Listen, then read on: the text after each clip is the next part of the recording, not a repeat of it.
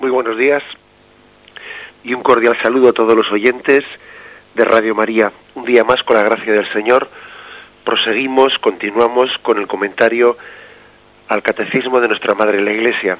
Dentro de la parte del credo referida a la Iglesia, estamos en, la, en el punto 861 y 862, que tienen como título Los obispos sucesores de los apóstoles. Previamente hacemos un comentario que habíamos dejado ayer sin concluir, pues eh, el punto 860 que hoy queremos rematar. Decía así el punto 860. En el encargo dado a los apóstoles hay un aspecto intransmisible, ser los testigos elegidos de la resurrección del Señor y los fundamentos de la Iglesia. Pero hay también un aspecto permanente de su misión. Cristo les ha prometido permanecer con ellos hasta el fin de los tiempos. Esta misión divina, confiada por Cristo a los apóstoles, tiene que durar hasta el fin del mundo, pues el, el, Evangelio que tienen que transmitir es el principio de toda la vida de la Iglesia. Por eso los apóstoles se preocuparon de instituir sucesores. Bien, en estos puntos que hoy vamos a comentar, los que hemos anunciado, 861 y 862, que tienen como título, hablaremos con detenimiento y con detalle de los obispos como sucesores de los apóstoles. Aquí únicamente queríamos apuntar, en este punto que habíamos dejado pendiente, el hecho de, la, de que los apóstoles tienen una cualidad, una cualidad que les hace irrepetibles, una cualidad que hace que la figura del apóstol sea admirada, ¿no? Admirada en toda la iglesia, admirada que sea punto de referencia. Nos podemos imaginar a los apóstoles en la primitiva comunidad cristiana cuando ellos iban a predicar, nos podemos imaginar pues el verdadero entusiasmo que podría suscitar su presencia viene Pedro, viene, viene Juan, viene Santiago, y la comunidad cristiana se reuniría en torno a ellos. ¿Por qué? Porque iban a escucharle a un testigo de la resurrección de Jesús. Iban a escucharle a alguien que había visto a Jesús, que había compartido con él esa especie de convivencia apostólica durante tres años con Jesús, que había aprendido de Jesús pues sus parábolas, sus actitudes, que había convivido, que había comido y dormido con él, y sobre todo que había sido testigo del Cristo resucitado. Es lógico, por lo tanto, no, pues que existiese esa veneración, esa auténtica, eh, pues entusiasmo, no, por los apóstoles, porque eran los testigos de la resurrección. Bien, esa es, por lo tanto, la cualidad básica, ¿no? Ser testigo de la resurrección, la que, la que hace, constituye a los apóstoles. Pero no únicamente eso. Eso sería, sí, es algo maravilloso en sí mismo, pero sería insuficiente, porque eso también se pasa. Los apóstoles fallecen. Por eso ellos instituyeron sucesores, ¿no? Jesús mm, prometió algo algo que es verdaderamente necesario para nosotros. Yo estaré con vosotros todos, todos los días hasta el fin del mundo, ¿eh? dice en Mateo 28, 20. Jesús promete una gracia sostenida, una gracia que perdura a lo largo del tiempo. No es una gracia puntual. La gracia de Cristo hacia, hacia su iglesia no es una gracia puntual, Dios es fiel, Dios no se arrepiente de los dones que da. Uno de los motivos para entender por qué la iglesia, por qué Cristo quiso fundar su iglesia, por qué Cristo la intención que tuvo no fue únicamente la de constituir doce apóstoles, enseñarles y explicarles su mensaje y que todo terminase ahí. ¿Mm? Ya sabéis que hay a un autor por ahí que ha dicho que Cristo vino a, predicar el reino de Dios y que luego otros, otros, como si no hubiese sido intención de Jesús, otros luego fundaron la iglesia.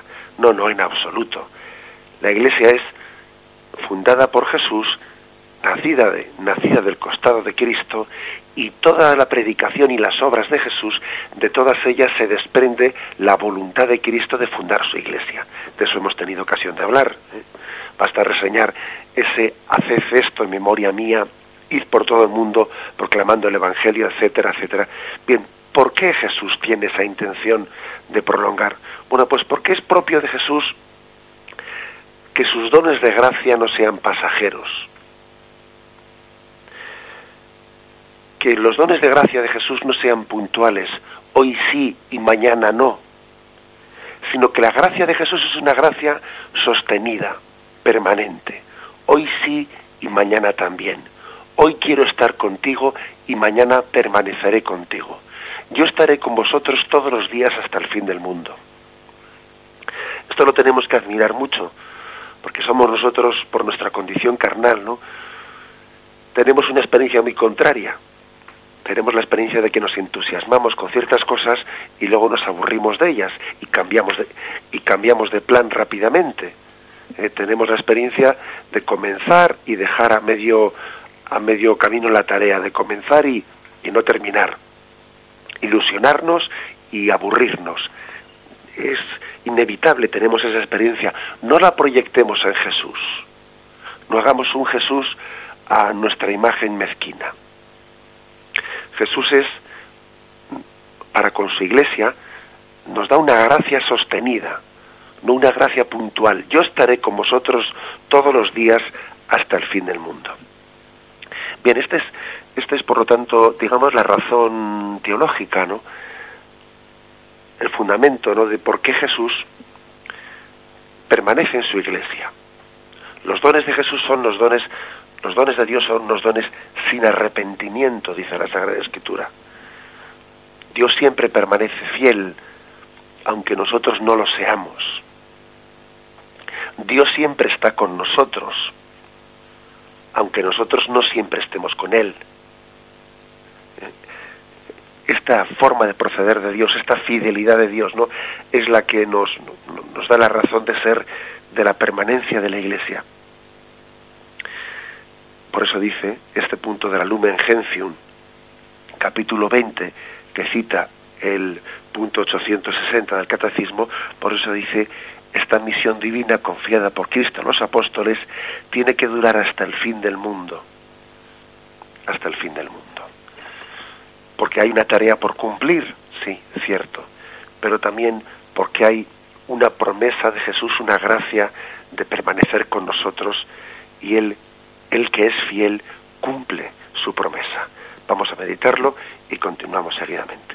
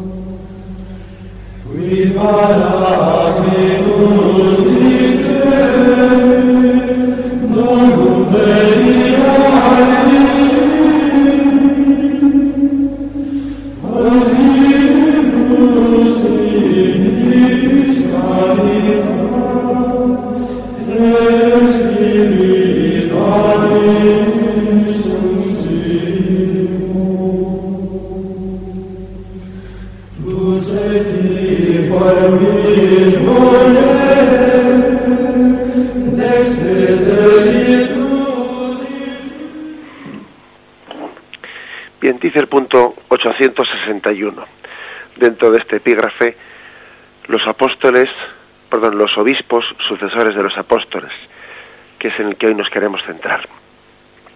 Para que continuase después de su muerte la misión a ellos confiada, encargaron mediante una especie de testamento a sus colaboradores más inmediatos que terminaran y consolidaran la obra que ellos empezaron. Les encomendaron que cuidaran de todo el rebaño, en el que el Espíritu Santo les había puesto para ser los pastores de la Iglesia de Dios. Nombraron, por tanto, de esta manera algunos varones, y luego dispusieron que después de su muerte otros hombres probados les sucedieran en el ministerio. Aquí se cita un texto del Concilio Vaticano en el cual a su vez se cita un texto de San Clemente Romano, ¿eh? que ni más ni menos pues es uno de los padres de la Iglesia más antiguos, pues que nos remonta, ¿eh? nos remonta al siglo al siglo segundo, siglo finales del siglo segundo, principios del siglo tercero. Estamos, por lo tanto, hablando de, de, de los mm, de cuál fue la forma, ¿no? en la que la Iglesia entendió, entendió verdaderamente la sucesión apostólica desde sus primeros momentos. En medio de la crisis gnóstica que ya ah, ah, hemos comentado, que fue una de las primeras crisis que existieron en la Iglesia, en medio de la crisis gnóstica, San Irineo apeló como criterio de verdad a la sucesión apostólica confeccionando listas de obispos, ¿eh? que las iglesias particulares remontaban hasta los apóstoles. Cuando él vio que allí las herejías comenzaban a surgir y, y se autonombraban como obispos, él dijo, un momento, un momento, voy a hacer yo aquí unas listas, listas en las que, de sucesión apostólica, en las que se entronque ¿eh? desde el obispo legítimo de esta diócesis con los apóstoles. Otro tanto hicieron pues personajes como Tertuliano, Egesipo, etcétera. Se trata de una sucesión de obispos que entronca con los apóstoles y que habían recibido de ellos la facultad apostólica de regir las iglesias. Estos son los obispos locales. En la tradición apostólica, escrita por Hipólito eh, hacia el año 215, se nos relata que el obispo debía ser ordenado por los obispos de las iglesias vecinas, que imponen las manos, eh, pues introduciendo así al candidato en el colegio episcopal. No bastaba eso solo, sino que era preciso que el obispo que presidiese la iglesia local estuviese en comunión con Roma. ¿Mm? La comunión con él era criterio de catolicidad. ¿eh? Por lo tanto, fijaros que por una parte estaba pues el haber buscado esa especie de árbol genealógico que a uno le, le remitía hasta los apóstoles, eso en primer lugar. En segundo lugar, ver que fuese ordenado también por los obispos de las diócesis vecinas y además también estar en comunión con el obispo de Roma. La comunión no con los orígenes apostólicos implicaba pues la fidelidad de la Iglesia a la doctrina revelada por Cristo y transmitida por los apóstoles. Ese es, el espíritu el que, el que garantiza esa fidelidad. La garantiza externamente por esa sucesión visible de árbol genealógico que hemos dicho, y también la garantiza internamente en cuanto que te da un auxilio con su gracia. Eso que hemos leído antes de que yo estaré con vosotros todos los días hasta el fin del mundo. O también dice Juan 14, 26, el Paráclito, el Espíritu Santo que el Padre enviará, os lo enseñará todo y os recordará todo lo que yo os he dicho. O sea, hay una garantía exterior que es esa especie de entronque, sucesión, ¿eh? ininterrumpida, ¿no? Desde los apóstoles hasta el obispo local actual, y hay una garantía interior que es la asistencia del Espíritu Santo. Ese Espíritu Santo es el que ayuda a los obispos a comprender, a, personalizar, ¿no? a hacer suyo el mensaje de Cristo. El Espíritu Santo hace que las iglesias perdure siempre la misma verdad que los apóstoles oyeron a su Maestro. Él, el Espíritu Santo, llevará a su término todo lo que yo os he enseñado. La apostolicidad significa, pues, que la Iglesia está allí donde los sucesores de los apóstoles y el sucesor de Pedro está en comunión con los orígenes. La apostolicidad es la propiedad, merced a la cual conserva la Iglesia a través de los tiempos la identidad de sus principios, tal y como la recibió de, eh, Cristo en la persona de los apóstoles. Sin esa apostolicidad, la Iglesia no sería la misma, hubiese perdido su identidad, sería otra, otra cosa hermosa, pero no sería la misma. En el fondo la Iglesia no es solo una unidad de, pensamiento, ¿no? que también lo es, ¿no? En, torno a una misma doctrina, pero es que es también una sociedad organizada desde los orígenes, desde el mismo Cristo.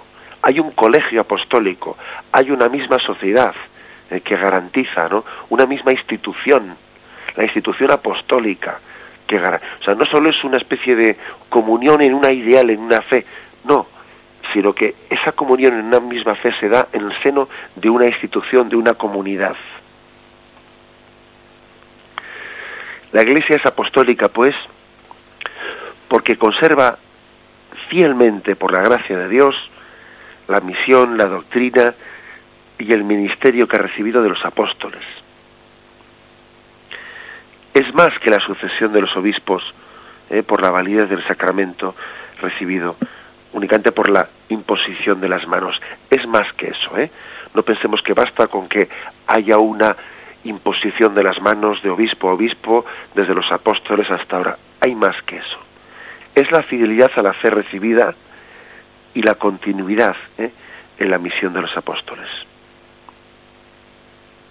Dice, por ejemplo, Efesios 2, versículos del 19 y siguientes, San Pablo dice así, no sois extranjeros ni herejes, sino que sois conciudadanos de los santos y familiares de Dios, edificados sobre el cimiento de los apóstoles y profetas, y teniendo como piedra angular al mismo Jesucristo, en quien toda edificación bien trabada se eleva hasta formar un templo santo en el Señor. Estáis edificados sobre el cimiento de los apóstoles. La verdad es que es una expresión más fuerte, pues no puede ser, ¿no? Nuestra iglesia es apostólica. Los apóstoles son nuestros cimientos, ¿no? Esto como lo ha entendido la iglesia, ¿no? Cuando ha peregrinado a la tumba de los apóstoles.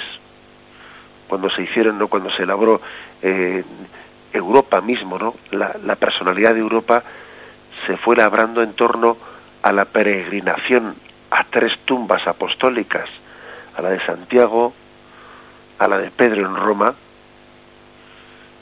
y definitivamente también a la, a tumba no ya apostólica, sino la, la tumba de Cristo pues en Jerusalén. Eso es buscar las raíces apostólicas.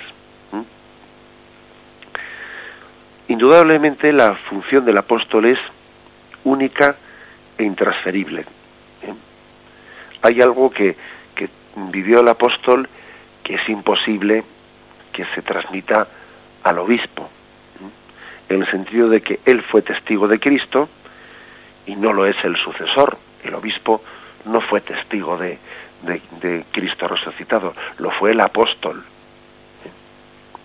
También es intransferible mm, pues el ser fundamento, ¿no? El, como el, digamos el cimiento de la iglesia, ese cimiento es el apóstol, son los doce apóstoles. Los obispos están edificados sobre ese cimiento. Los obispos ni fueron testigos de Cristo resucitado, ni tampoco son los cimientos. ¿eh? Están edificados sobre ese cimiento. Los obispos, al contrario de los apóstoles, no existen sino en una iglesia ya existente. ¿Eh? ya existente. Esto es importante que nos demos cuenta, que también hay una diferencia, aunque los obispos son sucesores de los apóstoles, pues no son lo mismo que los apóstoles. ¿eh? Los, los obispos bueno, pues ellos forman la iglesia ya, en una iglesia ya existente. Sin embargo, los apóstoles establecieron la iglesia. Los obispos han sido puestos por los apóstoles para regir la iglesia que ellos fundaron. No poseen, como los apóstoles, el carisma de la revelación. porque tengamos en cuenta que los apóstoles tenían con ellos un carisma de revelación que les permitía que les permitía dar a la Iglesia una tradición normativa. ¿Mm? Ellos tenían la revelación terminó con la muerte del último de los apóstoles. Por eso después de la muerte del último de los apóstoles ya no hay más libros revelados. La Biblia concluye. El último de los libros eh, revelados incluidos en la, en la Biblia es el libro del Apocalipsis, ¿no? Ya con la muerte de San Juan, que fue el último de los apóstoles en morir, se termina la revelación. El, carisma que tenían los apóstoles era un carisma de revelación que les permitía dar una tradición normativa para la Iglesia. Sin embargo, los, obispos no tienen no ese carisma, los obispos no tienen el carisma de dar una tradición normativa, ellos tienen una tradición explicativa, lo que hacen es explicar la tradición normativa de los apóstoles. El obispo no da normas nuevas, el obispo lo que hace es interpretar, aplicar a esta situación concreta lo que fue la revelación de Cristo transmitida a través de los apóstoles. ¿eh? Hay pues una diferencia. No es lo mismo ser apóstol que ser obispo. ¿eh? No es lo mismo. El obispo, el obispo lo que hace es concretar, el obispo lo que hace es prolongar, pero él no ha sido testigo de la resurrección, él no es fundamento de la Iglesia, eh, él no tiene una tradición normativa. Pero sin embargo, sin embargo, es indispensable, ¿no? para prolongar esa misión, esa misión de Cristo. A pesar de esas diferencias, pues, se trata de una misma misión recibida de Cristo. Se trata ante todo de conservar la identidad de la misión apostólica. La misma misión de Cristo que dio los apóstoles la tienen los obispos. La misión de los apóstoles es continuación de la de Cristo. Y esta no tiene nada de circunstancial, sino que ha de perpetuarse en el mundo mientras haya un solo hombre capaz de acoger el mensaje de la salvación, episcopado y apostolado se refieren a la misma misión de Cristo. Y juntos, el episcopado y el apostolado, bueno, pues llenan en el tiempo intermedio que existe entre las dos venidas de Cristo, entre aquella venida de Cristo que tuvo lugar en Belén y la que tendrá lugar al final de los tiempos, ¿no? el episcopado, el, el, apostolado y el episcopado están llenando ese tiempo intermedio, continuando lo que fue la tarea, la misión de Cristo de ir por todo el mundo a proclamar el Evangelio. ¿eh? Esta es, pues dicho así breve y someramente, pues una explicación de cómo eh, el obispo prolonga la función del apóstol, no es exactamente lo mismo, hay una diferencia, hay una originalidad en el, en el apóstol que es irrepetible, eso es verdad, ¿eh?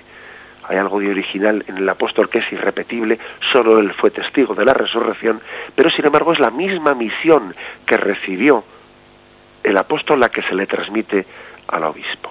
Vamos a meditarlo y continuamos.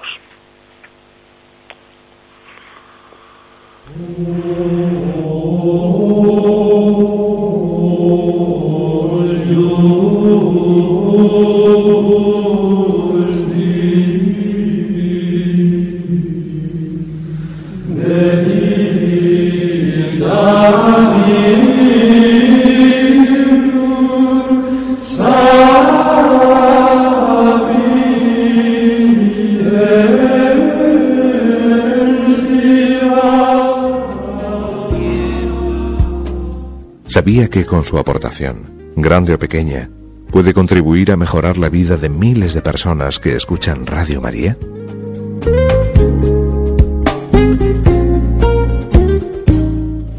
Sin usted no podremos.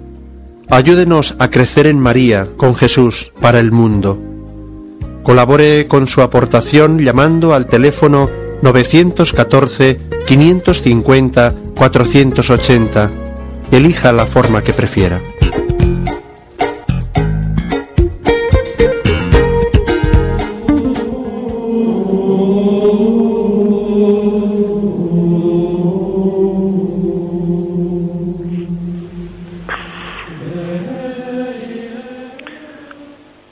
Bien, prosigo con el punto 862.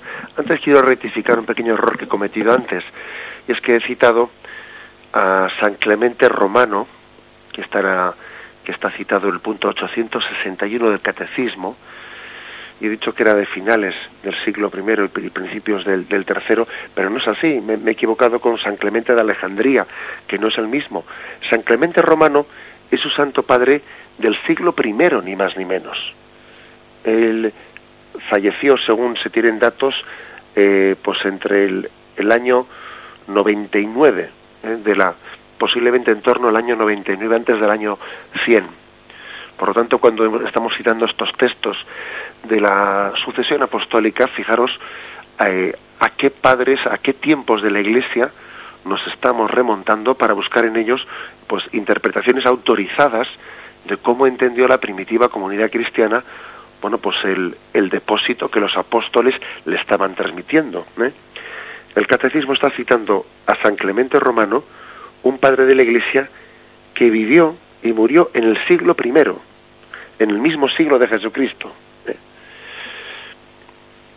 os estáis dando cuenta cómo el catecismo está impregnado, está salpicado de textos de la Sagrada Escritura y al mismo tiempo de textos de los santos padres de los primeros siglos, ¿no?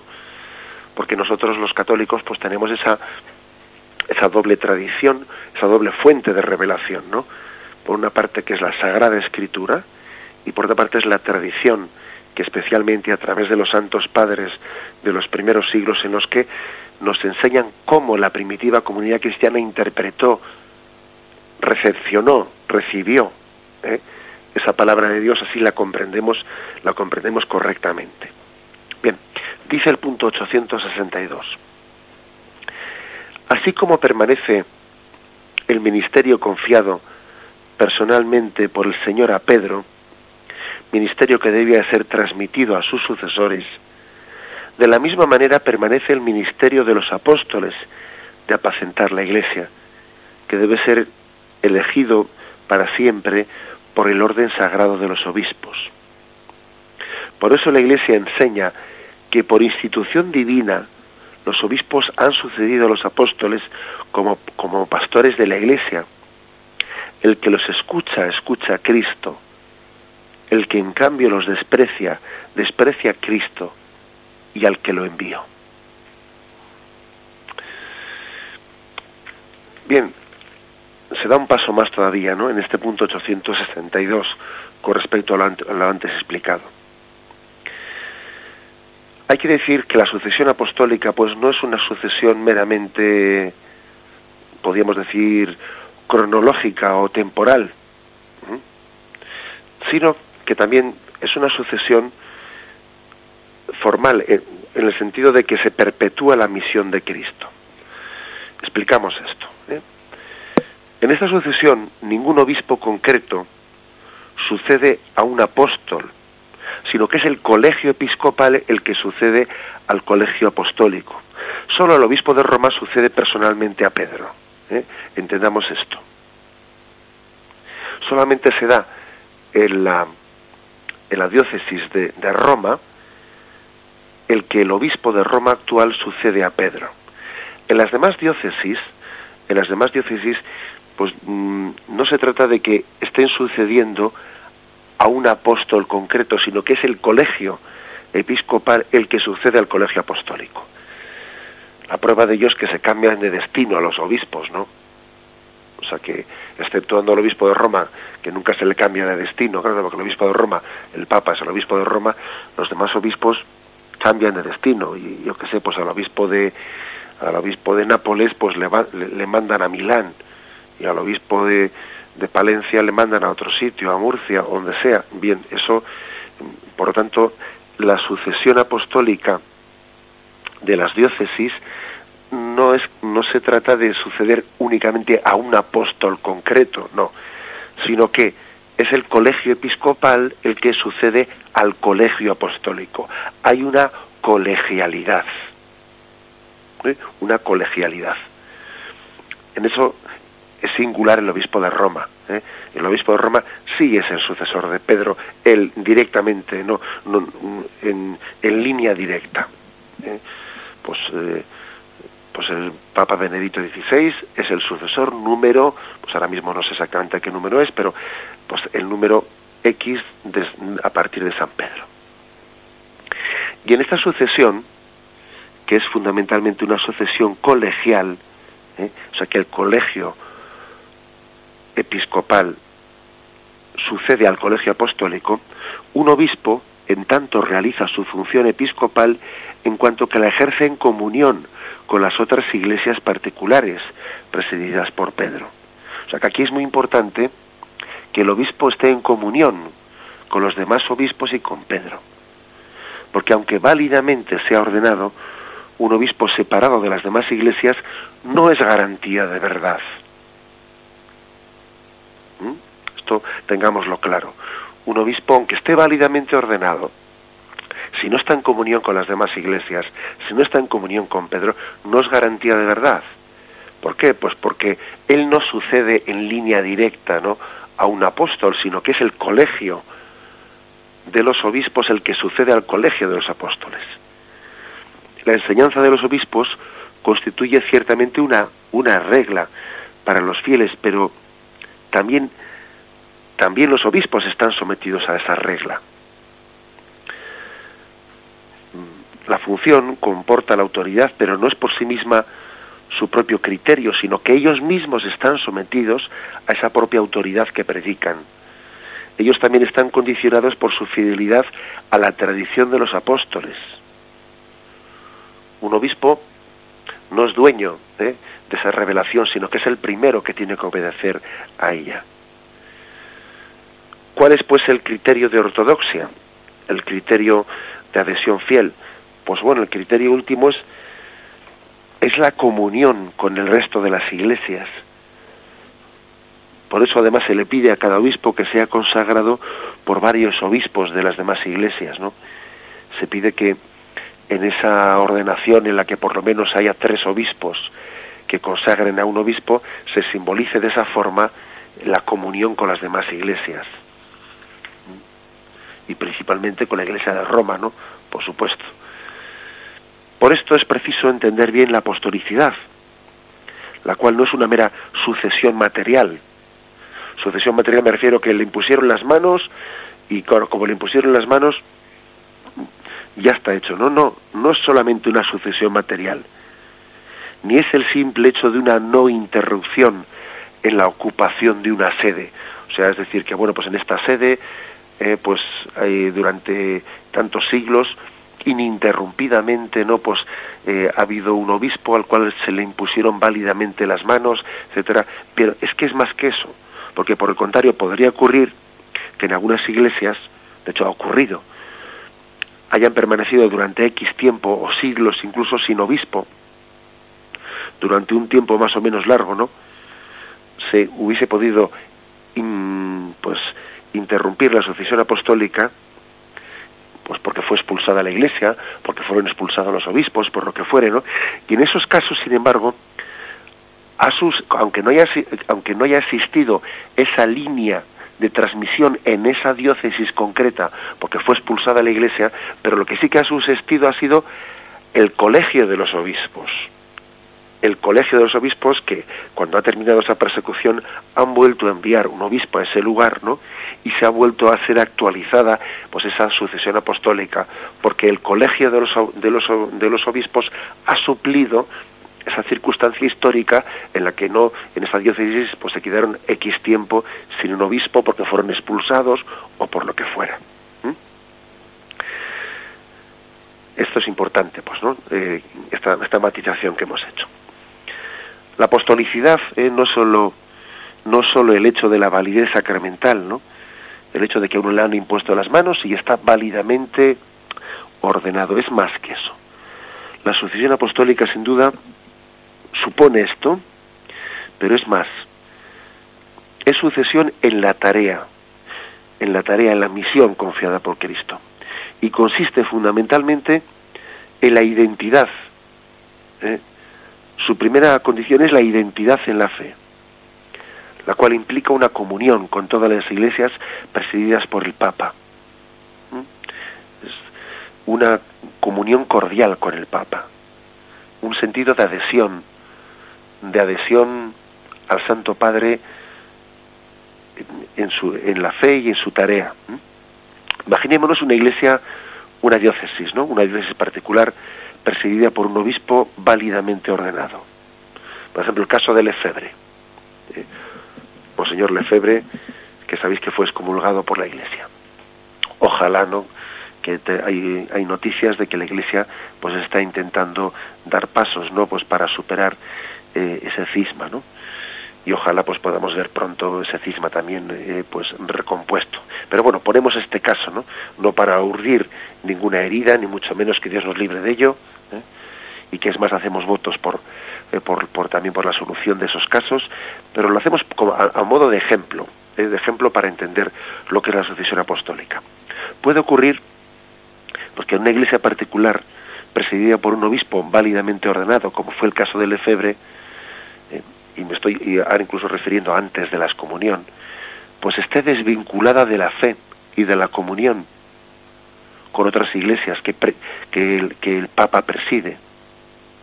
Y entonces, por eso pierde, eh, pierde con eso la nota de católica, en la medida en que haya un obispo que no esté en comunión con el Papa y que no esté en comunión con el resto del, del colegio apostólico, pierde la nota de catolicidad.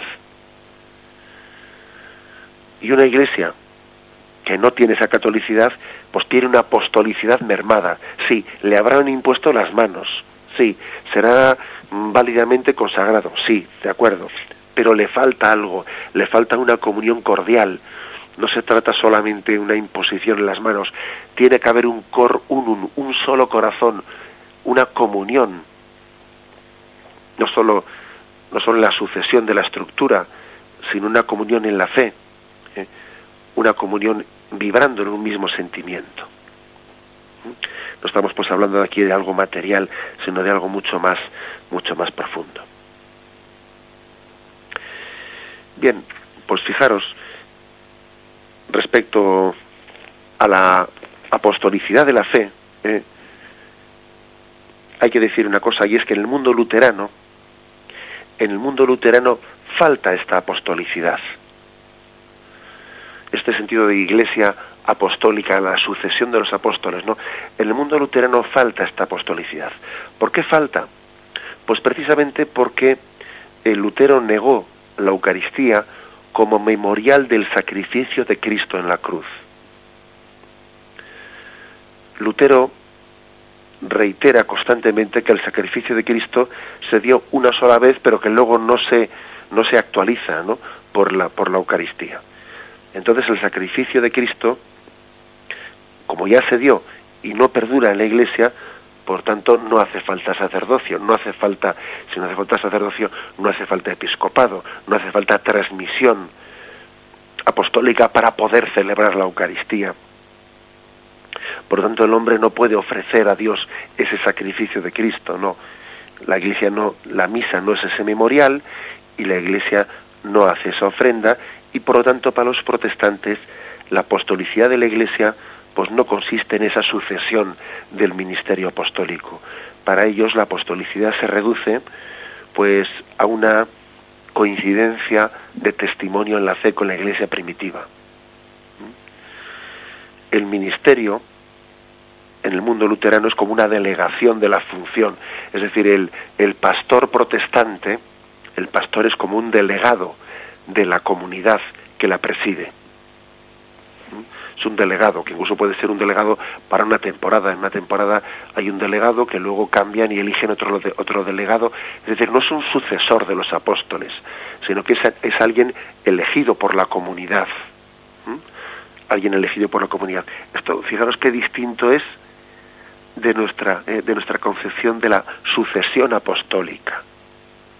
Entender que un pastor no es un sucesor, de los apóstoles, sino que más bien es un delegado de la comunidad al que se le vota, se elige, bueno, pues con un método, otro método, pues para que presida, delegue, etcétera. Bien, vamos a meditar esto brevemente y concluimos el último punto.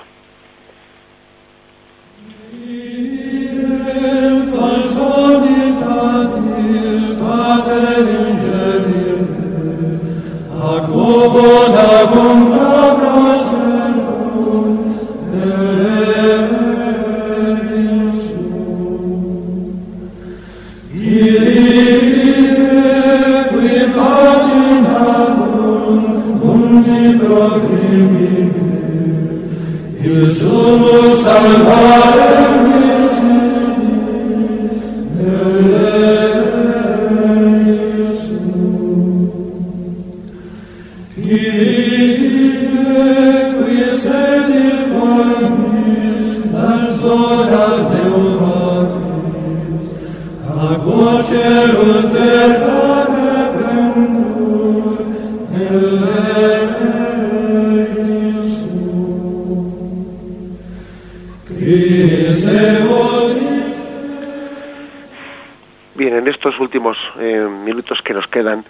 quisiera eh, fijarme la última de las frases que el punto 862 no pues ha, ha referido.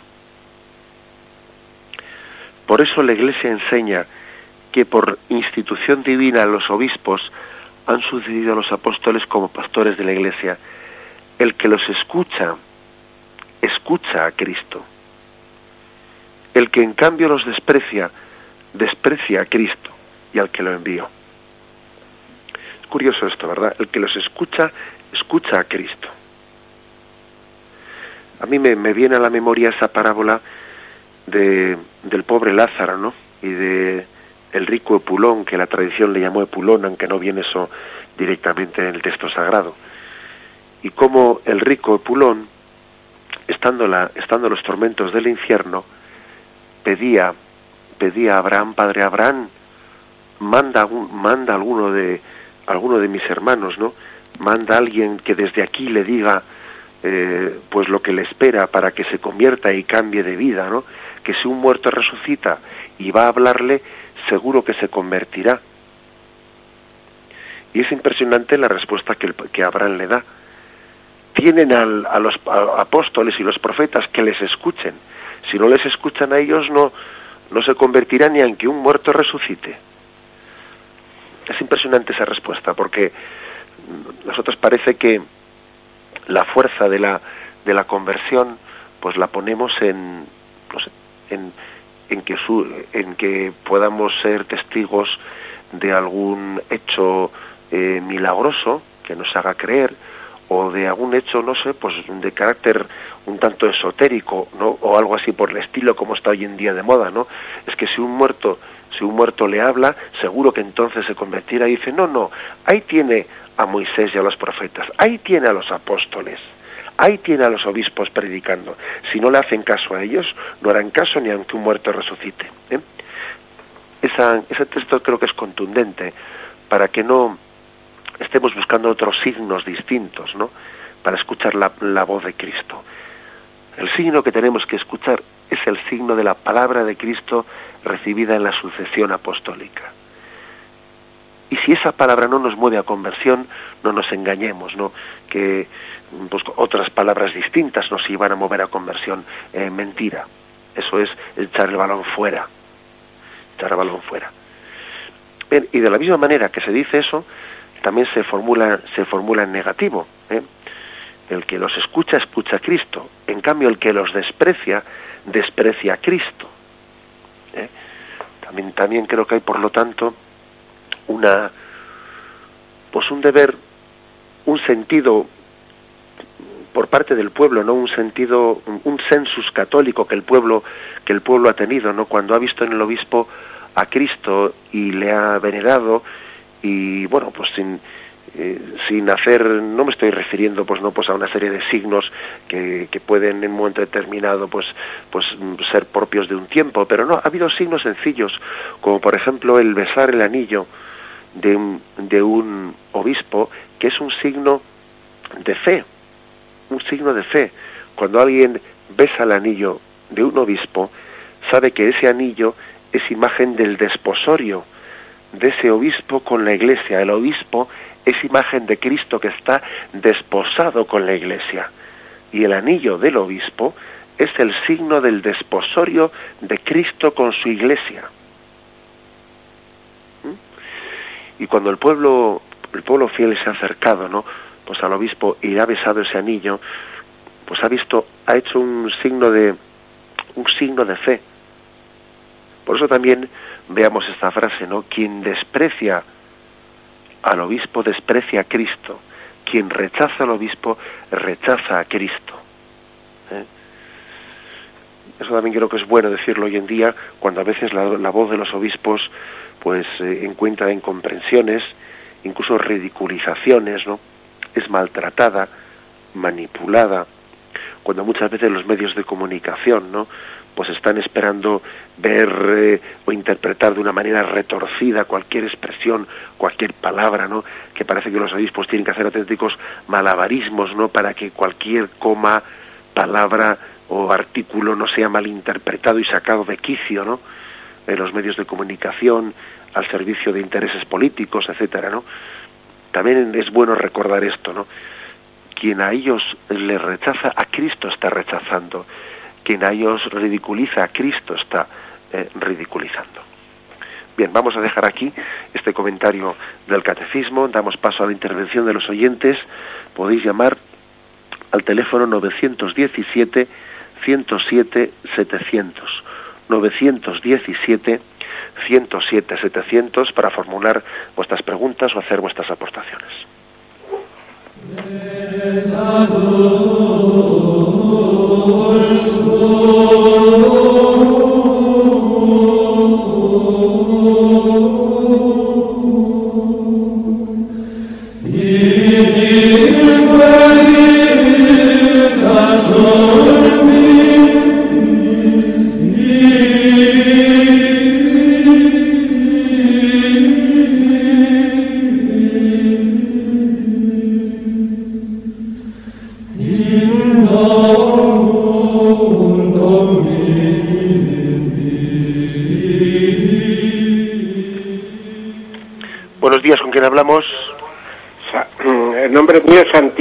Salón.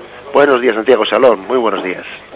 Bien, entonces era, eh, lo que usted ha dicho, hay una cuestión, eh, es comentar un error que puede existir en determinadas personas o en determinadas gentes, y para eso lo quiero comentar, que es que mm, eh, hay una cuestión y usted ha dicho que, eh, y es cierto que la revelación se acaba con el apóstol Juan en el Apocalipsis, eso es cierto, pero no las manifestaciones de Jesucristo. También está citado en el día de hoy el que dice el Espíritu Santo, dice, si no, dice, hablará de lo que oyere y os comunicará las cosas venideras. Entonces hay que pensar en las comunicaciones del Espíritu Santo y esas comunicaciones siempre han existido.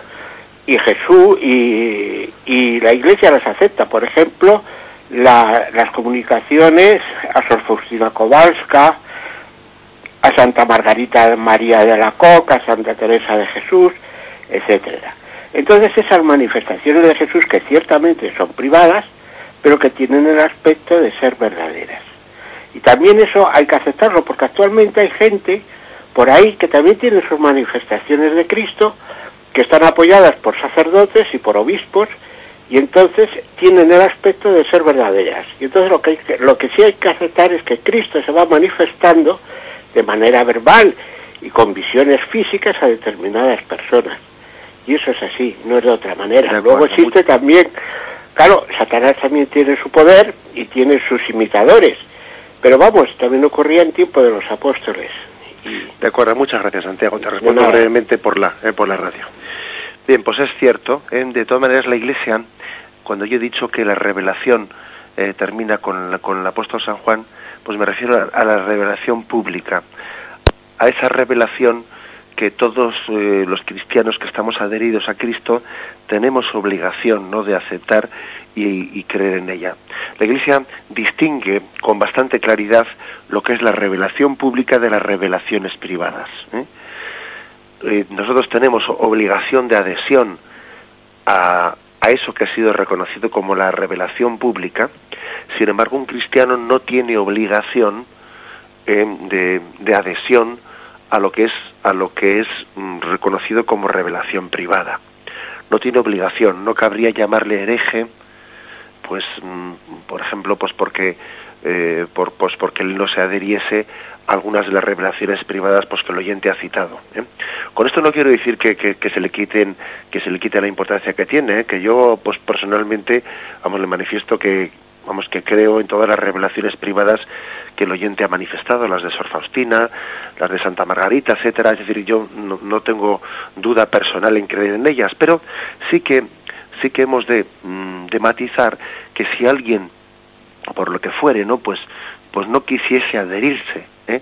a esas revelaciones, no podría ser considerado como hereje o fuera de la Iglesia católica. Es por eso que, por ejemplo, ese tipo de revelaciones no se estudian en, el catecismo de la Iglesia católica. ¿eh?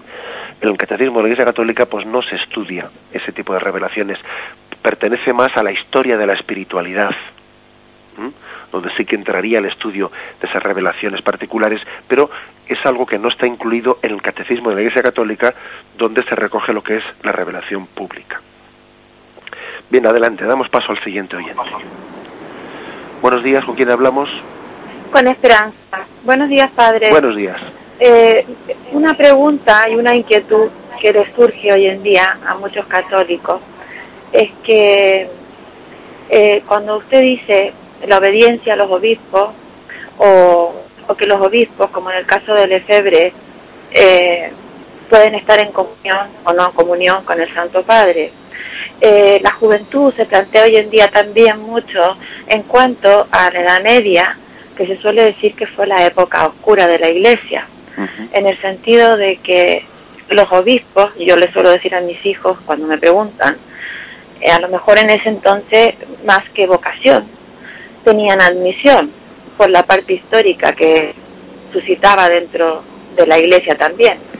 Entonces, simplemente saber, para poder argumentar como católicos, eh, qué pasa, cómo contestamos nosotros, cuando el Papa, nuestro Santo Padre Juan Pablo II, también pidió perdón por esa época de la iglesia, y, claro, los católicos en ese momento también seguían a, sus obispos, ¿no? Entonces, eh, un poquito eso que pasó, eh, que fue doloroso, pero que también hoy en día se saca mucho en cara, sobre todo la parte cinematográfica, ¿no? Es decir, que se han hecho muchas películas y, que se pone a la iglesia de una manera que da pena. Y claro, en la película de la Pasión, el pueblo judío también no le gustó eh, cómo históricamente se planteaba el tema de los judíos, pero aunque duela, pensamos los católicos que así fue. Entonces, eso era, padre, gracias. Bien, de acuerdo, bien, muchas gracias. Bueno, yo, yo le diría que precisamente, precisamente uno de los, eh, uno de los milagros, ¿no?, que conservamos en el seno de nuestra Iglesia, pues es el hecho de que la sucesión apostólica no únicamente como eh, la transmisión de la imposición de las manos, sino también pues el haber guardado el depósito de la fe transmitida, pues siguió produciéndose en siglos en los que los obispos y los papas no fueron no fueron santos. ¿eh? Pues en aquellos momentos históricos en los que el, episcopado y el papado muchas veces era, era elegido fruto de luchas y contiendas entre familias nobles a ver quién era quién ponía a su hijo como papa o a ver quién conseguía poner a su hijo como obispo de determinado lugar, ¿no? Pues en aquellas, en aquel momento en el que, bueno, pues también el sistema feudal eh, parece como que se adueñaba de o influía en exceso, ¿no? En la elección de la sucesión de los eh, de los apóstoles. Verdaderamente lo maravilloso es que en aquel caso, eh, en aquel caso en el que, bueno, pues la torpeza humana hubiese sido pues una ocasión, una ocasión en la que fácilmente se podía ver echado por tierra el depósito de la fe, sin embargo, este es el milagro que los pecados personales no afectaron al depósito de la fe transmitido. ¿eh? Entonces yo, eso es lo que diría, eso es lo que yo transmitiría a sus hijos, ¿no? Que, que usted con, con buen vamos, con buen argumento y con buen tino de madre intenta a sus hijos también transmitirles lo que es la fe de la Iglesia, incluso cuando cuando ha habido personas muy poco vocacionadas, ¿no? que han ocupado cargos, no pues incluso en el episcopado, ¿no? por esas circunstancias históricas, como hemos dicho antes. Incluso en ese caso, el Espíritu Santo hizo el milagro y la Iglesia de que el depósito de la fe ¿eh? no sufriera, no perdiese su integridad, que fuese íntegramente conservado a pesar de los pecados, ¿no? De los de, las personas y miembros que conservaban la Iglesia. Creo que eso es bueno. ¿eh? El Espíritu Santo es capaz de conservar el depósito de la fe, sirviéndose de las virtudes de los hombres de la Iglesia y también a pesar de los pecados de los hombres de la Iglesia. Ese es, el, milagro del Espíritu, ¿no? que es capaz de meter goles por delante y también a veces el Espíritu Santo es capaz de meter goles de tacón y con el tobillo roto. ¿eh? De las dos formas. El Espíritu Santo es capaz de meter goles. ¿eh? Y en la historia de la Iglesia pues no, nos lo ha demostrado. Adelante, damos paso al último oyente brevemente buenos días, padre. buenos días, Ignacio, desde La Coruña. Buenos días. Vamos a ver, eh, viene al hilo de todos estos días que está, en la lectura de la misa, se lee la Carta de Santiago, con el debido respeto, este, es como si estuvieras leyendo un libro de, psicología o de autoayuda de estos modernos, y no digamos ya el Evangelio. Entonces, tradicionalmente, se nos ha insistido mucho en que va a haber la salvación, eh, digamos, después de la muerte. Pero yo creo que debíamos insistir un poquito más, sobre todo en el mundo actual que vivimos, que la salvación puede ser ahora, puede ser ahora, es decir, eh, siguiendo el camino que nos enseñó Jesús, explicado por las cartas, etcétera, etcétera, pues eh, digamos tener la paz interior, hoy día ser la salvación en este mundo en el que estamos aquí. ¿eh? Ese era mi pensamiento, padre. De acuerdo, bien, le respondo brevemente porque tenemos el tiempo casi casi pasado.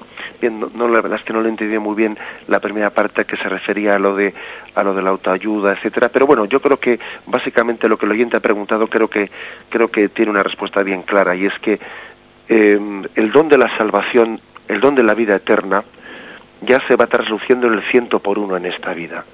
El ciento por uno que se, se traduce en la paz y en el gozo en el Espíritu Santo. La paz y el gozo en el Espíritu Santo creo que es pues un signo, ¿no? Un signo del don de vida eterna que el Señor quiere quiere darnos. La paz solamente puede venir del Espíritu de, del Espíritu de Dios. Una paz en medio de dificultades, en medio de cruces, pero cuando la paz es profunda en medio de esas circunstancias, es un signo, ¿no? Pues de que, de que vamos en ese camino de salvación. Damos gracias al Señor porque tenemos el tiempo cumplido. Alabado sea Jesucristo.